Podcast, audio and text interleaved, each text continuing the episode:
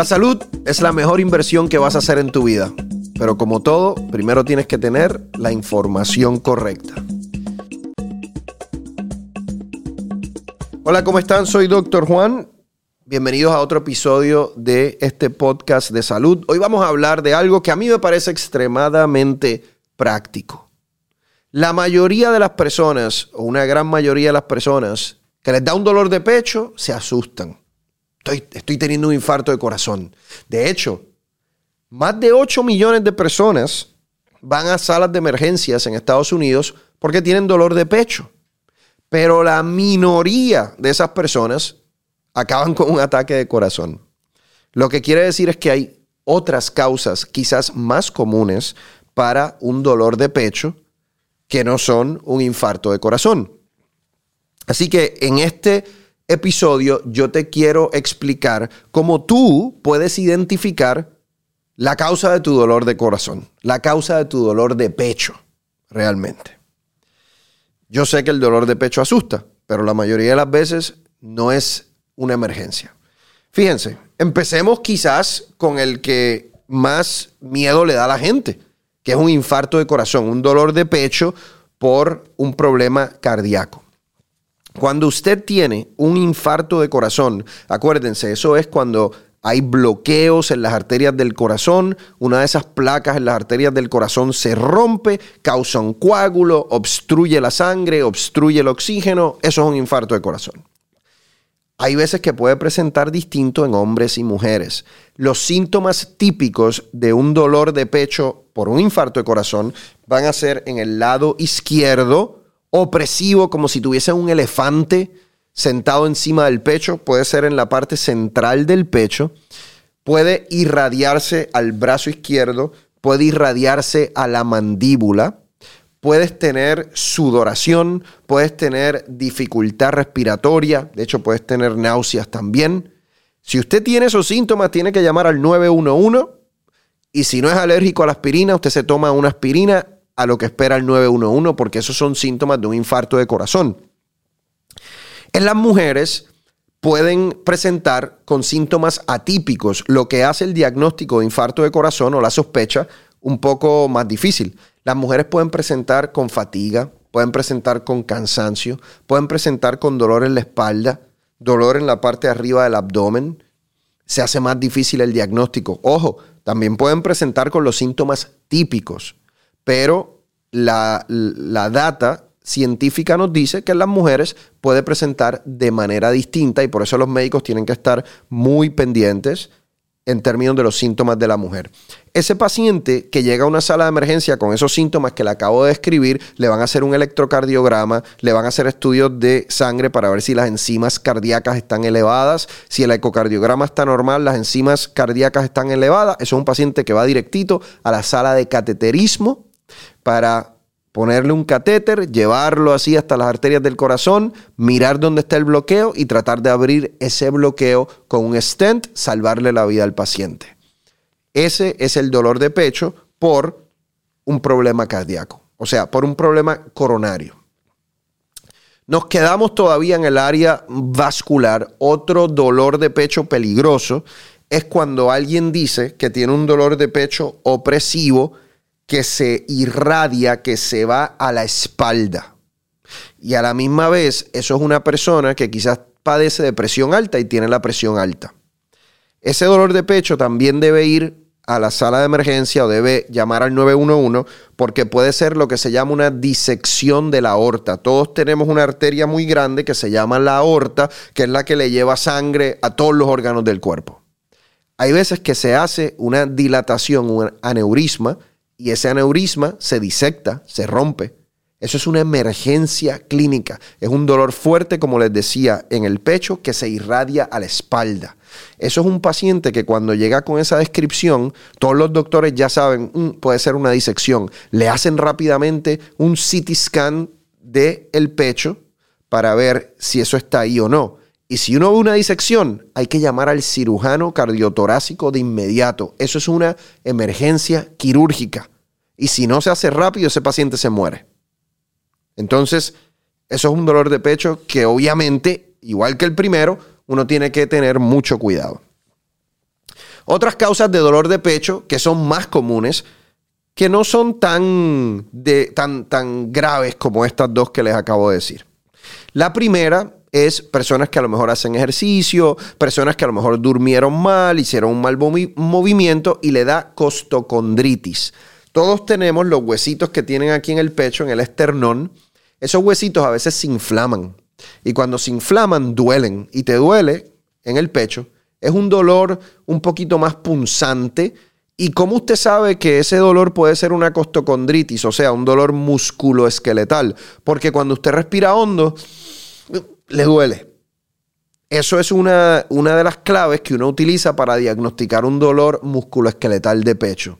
Lo otro es que cuando el médico te aprieta en esa área, tú brincas.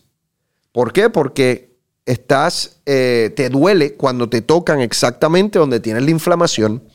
Eso es un paciente que básicamente hay que darle antiinflamatorios y le dicen no haga ejercicios, trata de descansar, tómate los antiinflamatorios y se le va. Otra causa de dolor de pecho que tiene que ver mm, con el corazón, pero más bien con la capa alrededor del corazón, se llama pericarditis. Es benigno también, no es tan serio como las primeras dos que les dije. El corazón es un músculo y alrededor tiene una capita, como una bolsita que lo cubre. Y esa bolsita, esa capita a veces se inflama y te puede dar lo que se llama pericarditis, te da dolor de pecho. Ese dolor de pecho puede cambiar con movimiento. De repente tú dices, ay, me duele más cuando estoy acostado y me mejora así cuando me echo hacia, enfrente. Esa eso es una pericarditis. Se puede diagnosticar con un electrocardiograma a veces, a veces con un ultrasonido del corazón. La mayoría de las veces no es una emergencia y se trata también con antiinflamatorios.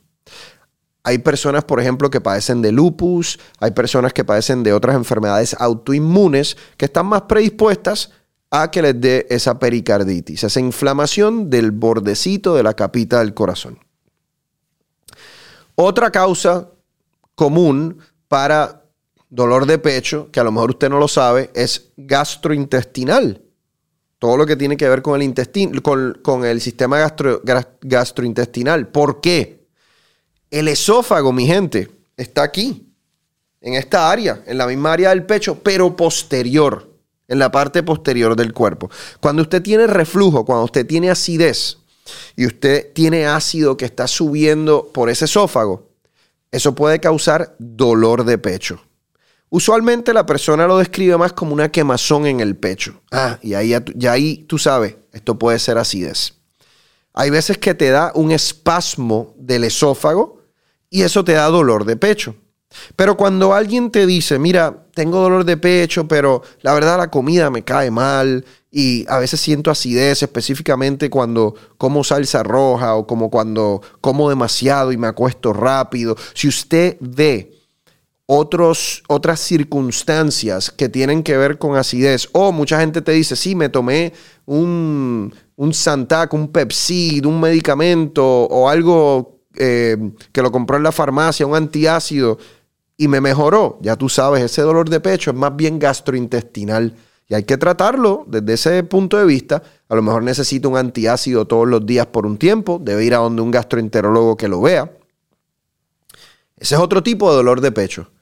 Finalmente, quizás el más común, el dolor de pecho más común en una sala de emergencia. ¿Usted sabe cuál es? Te doy tres segundos para que adivines. ¿Adivinaste? Estrés, ansiedad. Causa más común de dolor de pecho. La gente va a la sala de emergencia, tengo dolor de pecho. Y ansiedad, la ansiedad puede dar dolor de pecho. Pero ¿cómo uno sabe? ¿Cómo, ¿Cómo tú puedes identificarlo? Bueno, porque hay otras cosas, ¿no? Puede ser que a ti te den ataques de pánico y tengas ese dolor de pecho por ansiedad.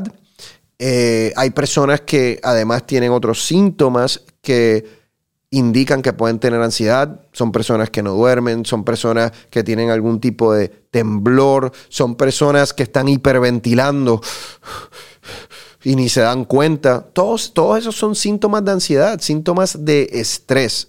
Lo que sucede es que la ansiedad y el estrés es un síntoma, es un diagnóstico de exclusión. Alguien que tenga dolor de pecho, yo no le puedo decir, ah, eso es ansiedad, olvídate. No, no, no. Es un síntoma de exclusión. Déjame asegurarme que no sea el corazón. Déjame asegurarme que no sea gastrointestinal. Déjame asegurarme que no sea músculo esqueletal. Déjame asegurarme que no tenga eh, problemas de esófago. Déjame asegurarme que no sea una disección de aorta, un infarto de corazón. Cuando descarto todo, ok, esa persona tiene dolor de pecho por ansiedad. Y obviamente hay que tratar esa ansiedad.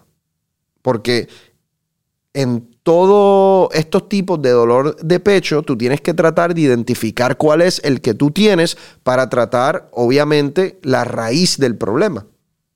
Porque si no, obviamente, no, no vas a poder eh, solucionar lo que te está sucediendo. Así que esto es una manera en donde tú por lo menos puedes tener algún tipo de conocimiento de qué está sucediendo cuando tienes dolor de pecho. Así tú puedes tomar la decisión de, tengo que llamar a 911 o no, tengo que ir al doctor o no, me puedo tomar esto, quizás este remedio, porque ya tú sabes cuáles son las banderas rojas, cuáles son los síntomas peligrosos, las presentaciones peligrosas y cuáles no.